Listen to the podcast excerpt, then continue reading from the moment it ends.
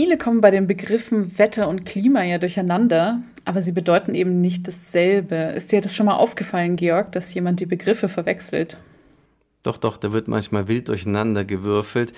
Wenn es zum Beispiel im Winter mal wirklich extrem kalt ist, fragen sich einige, hm, ja, wo ist denn jetzt der Klimawandel? Und wenn es im Sommer furchtbar heiß wird, boah, der Klimawandel ist aber schlimm. Und irgendwo passt das ja nicht zusammen. Und das ist ein Widerspruch. Und um es auf den Punkt zu bringen, Klima ist nichts anderes als die Statistik des Wetters, genau genommen die längerjährige Statistik des Wetters. Genau, und am Freitag wird ja auch schon wieder fürs Klima gestreikt. Und auch wir als Wetterseite setzen uns oft mit den Themen rund ums Klima auseinander. Wir haben dazu auch unzählige Artikel und Videos auf unserer Seite wetter.com. Aber warum eigentlich? Wie Wetter und Klima sich unterscheiden und wie sie am Ende doch zusammenhängen, darum geht es in unserer heutigen Podcast-Folge. Ich bin Johanna Lindner, Redakteurin bei wetter.com und darf heute meinen Kollegen, den Diplom-Metrologen Georg Haas, zu dem Thema ausfragen. Hallo Georg. Ja, hallo Johanna.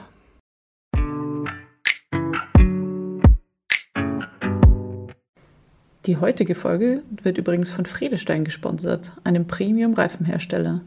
Dort legt man Wert auf Testsieger und das Preis-Leistungs-Verhältnis.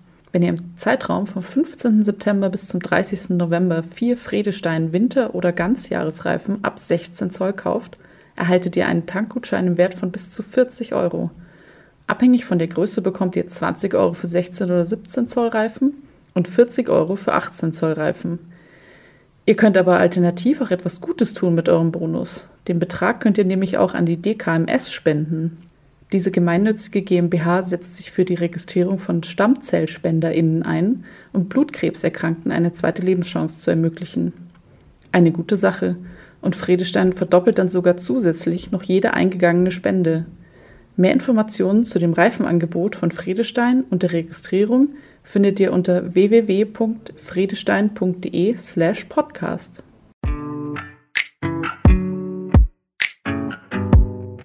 Wetter und Klima, ganz grundlegend. Was ist dann per Definition der Unterschied zwischen den beiden? Ja, ich versuche es erstmal ohne Definition. Und zwar, Wetter ist eigentlich das, was wir jeden Tag erleben. Wenn man jetzt zum Beispiel mal so ganz vorsichtig und schüchtern so einen Fuß vor die Tür setzt oder aus dem Fenster sieht, und feststellt, hm, es regnet oder es scheint die Sonne oder es schneit, im Idealfall im Winter, oder es herrscht dichter Nebel oder es ist warm oder es ist kalt. All das, was wir draußen erleben, das ist Wetter. Und Klima ist nichts anderes als eine langjährige Statistik des Wetters. Also man mittelt normalerweise 30 Jahre Wetter und kommt damit zu einem Klimamittel. Und das, was man jetzt feststellt, ist, ist dass das Klima sich so langsam ändert durch den Menschen gemacht.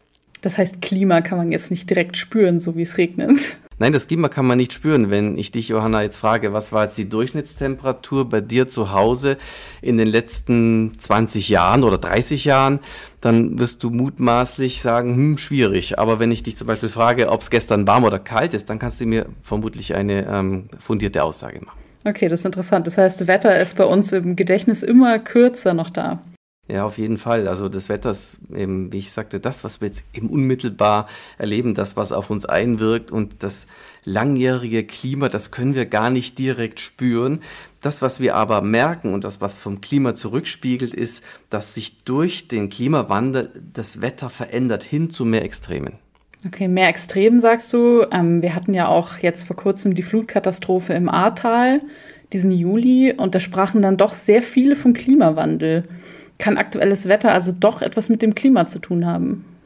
Ich würde es mal so sagen, die Flutkatastrophe, diese entsetzliche im Westen Deutschlands, das war im Einzelnen auch Wetter. Nur, und das würde ich ganz stark ergänzen, befeuert durch den Klimawandel.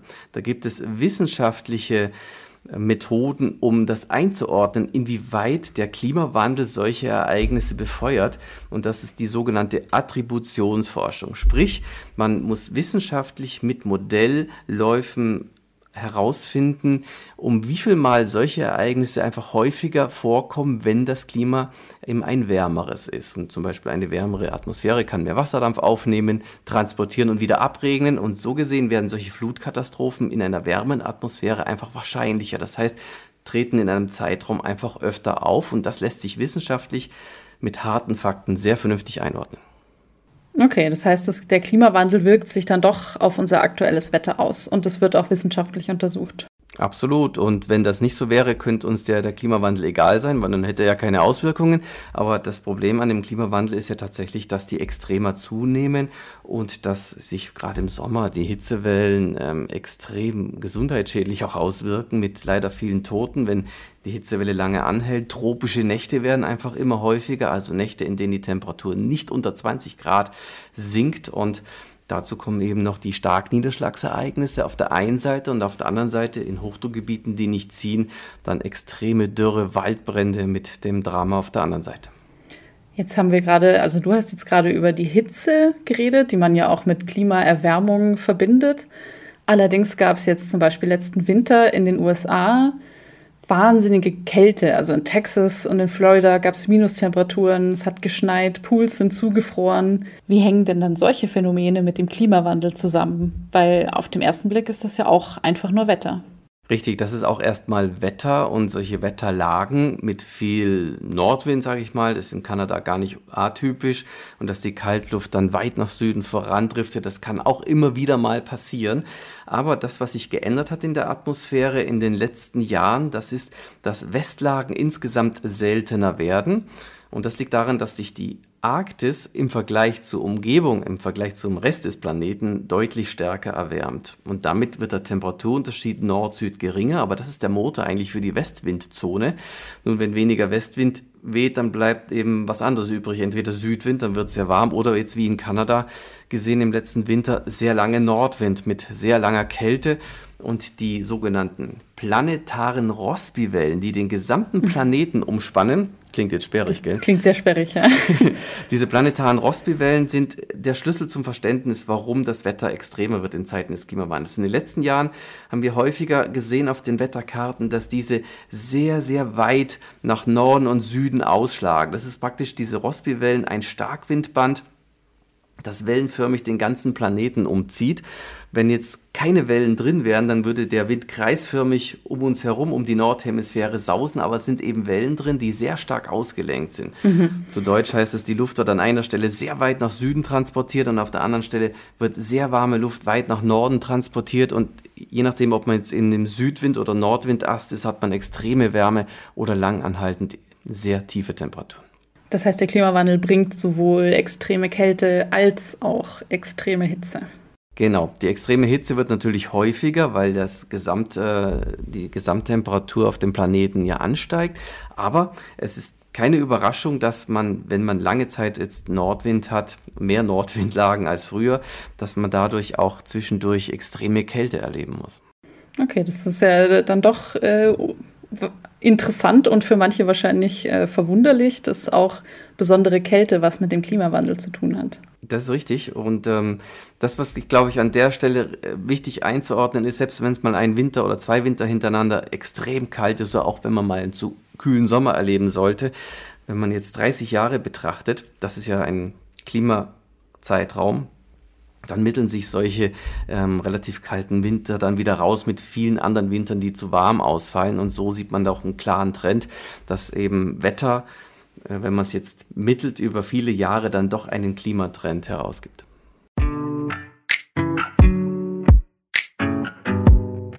Zwischendurch eine kurze Info für euch. Wenn euch unser Podcast gefällt und ihr noch mehr Infos zum Thema Wetter und Klima erfahren wollt, dann abonniert doch unseren Kanal hier auf Spotify, iTunes, YouTube und Co. Dann müsst ihr auch keine Folge mehr verpassen. So, Georg, zurück zu unserem Gespräch. Wir haben ja auch ähm, auf Social Media Kanäle wie Facebook und Instagram und teilen da auch immer unsere Klimavideos und Artikel. Und oft wird uns da vorgeworfen, dass wir uns überhaupt mit dem Klima beschäftigen, was äh, irgendwie wohl empörend ist und der Klimawandel gar nicht echt wäre. Wieso ist es eigentlich wichtig, dass sich auch ähm, Wetterseiten und Wettervorhersagen mit dem Klimawandel beschäftigen? Ja, also würde man sich jetzt hinstellen als Meteorologe, wo man ja die Atmosphäre an und für sich gut im Blick haben sollte mit dem aktuellen Wetter, wäre es schon irgendwo sehr merkwürdig, wenn man jetzt eine Unwetterlage hat, wie zum Beispiel im Ahrtal, und man würde überhaupt keinen Ton über Klima und Klimawandel verlieren weil man muss ja die Dinge auch richtig einordnen. Wenn man am Katastrophentag erzählt, morgen ist es wechselnd bewölkt mit abziehenden Schauern, dann ist das ja redaktionell komplett daneben, weil es ist eine unfassbare Katastrophe passiert und das schreit natürlich nach Einordnung. Wir Meteorologen sind ja sehr nah dran an der Atmosphäre, am Wetter und eben auch am Klima und äh, es gebietet einfach die Informationspflicht auch zu sagen, dass sich bei uns in der Atmosphäre was ändert und zwar in dramatischer Weise. Okay, das heißt, du siehst es auch als Pflicht, auch für MeteorologInnen, auch für den Klimawandel in ihre Vorhersagen mit einzubeziehen. Ja, Pflicht ist relativ. Also ich persönlich würde jetzt keinem Kollegen oder keiner Kollegin sagen, du musst das jetzt machen. Ich für mich habe entschieden, dass es ähm, redaktionell Sinn macht und auch äh, es wichtig ist, die wirklich wichtigen Themen, alles was unsere Atmosphäre veranstaltet und das, was nachfolgenden Generationen um die Ohren fliegen könnte, wenn wir es nicht in den Griff kriegen sollten, mhm. dass wir das auch klar benennen, damit man dann eben eine ganz breite äh, Klimabildung auch hat. Denn wenn diese Sachen völlig ignoriert und nirgends erzählt werden, dann äh, hat man ja auch gar keine Möglichkeit, ähm, eine Überzeugung zu schaffen, eine ähm, weitläufige, damit man eben die entsprechenden Maßnahmen auch ergreift, um zu verhindern, dass sich unser Planet weiter überhitzt.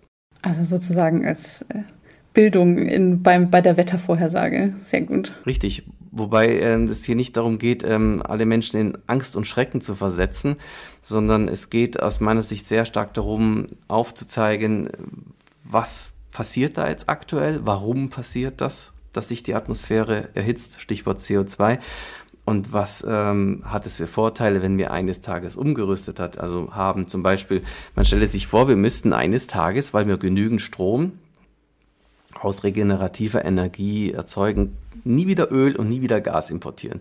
Das sind ja enorme Kosten, enorme Geldsummen, die man überweist für Öl und für Gas. Und wenn das alles im Land bliebe, dann hätte man ja sehr viel gewonnen, mal abgesehen von der besseren Luftqualität, wenn die Verbrennungsmotoren dann einfach nicht mehr da sind oder wenn man Wasserstoff verbrennt, entsteht ja letzten Endes ähm, kein Dreck wie beim Dieselmotor.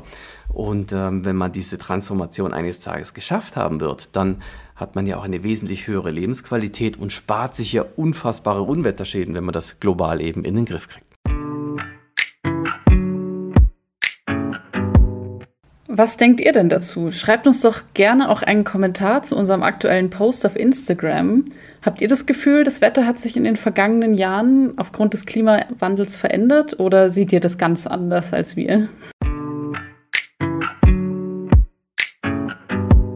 Deiner Meinung nach ist es eben wichtig, dass sich Metrologinnen mit dem Klimawandel beschäftigen ähm, was siehst du denn als große Herausforderung in der Wettervorhersage der Zukunft? Also jetzt, wo du gerade gesagt hast, es gibt mehr Extremwetter, es gibt ähm, das Klimawandel wird wichtiger, den auch einzubeziehen in die Vorhersage.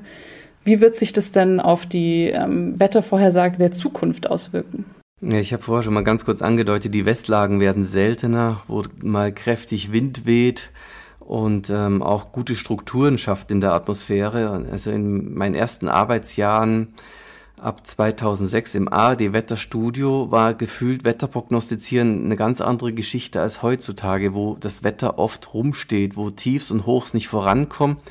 Das ist im Winter und gerade im Herbst außerordentlich mühsam, weil sich bei wenig Luftbewegungen dann möglicherweise Nebel- und Hochnebelfelder lange Zeit halten und wo die dann stattfinden, ist dann immer schwer vorherzusagen. Und wenn dann so ein Tief reinzieht, dann zieht das ewig nicht weg, verursacht Probleme dadurch, dass eben so große Niederschlagsmengen fallen. Und die letzten Sommer, wir haben es erlebt, wenn die Hochs nicht wegziehen, hat man es mit Dürre zu tun, mit extrem hohen Temperaturen. Und diese Extrema, die nehmen immer zu. Und das nimmt man ja auch tatsächlich als Meteorologe oder als Meteorologin dann im Wetterstudio wahr, dass, dass einerseits ähm, sich etwas verändert und andererseits diese Veränderung dramatisch ist. Ähm, sind die Wettermodelle dafür dann gewappnet oder muss man da auch irgendwas ändern an denen?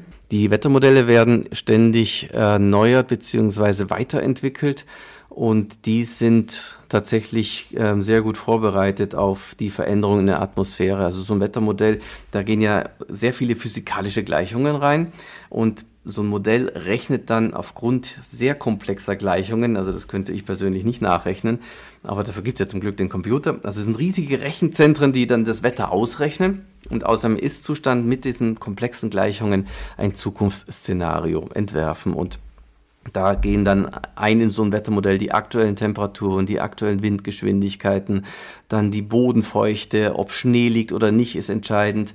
Und entsprechend der Gesamtsituation rechnet so ein Computer und dann sitzen wir im Wetterstudio, gucken uns dann unterschiedliche Modelle an, unterschiedliche Modellläufe und das, was am besten zur Realität bist und äh, passt und das, wo wir sagen, hm, ja, äh, das Modell ist bei solchen Wetterlagen eben gut oder eben auch nicht, da setzen wir dann im Idealfall auf das Richtige, damit wir eine anständige Prognose zustande bringen. Okay, das heißt, ähm, Extremwetter, die jetzt häufiger werden, machen es nicht schwerer, Wettervorhersagen zu machen oder schon? Das macht es im Grunde genommen nicht schwerer. Also die große, die grobe Einordnung einer Wetterlage ist in dem Fall ähm, normalerweise relativ entspannt, zum Beispiel im Sommer.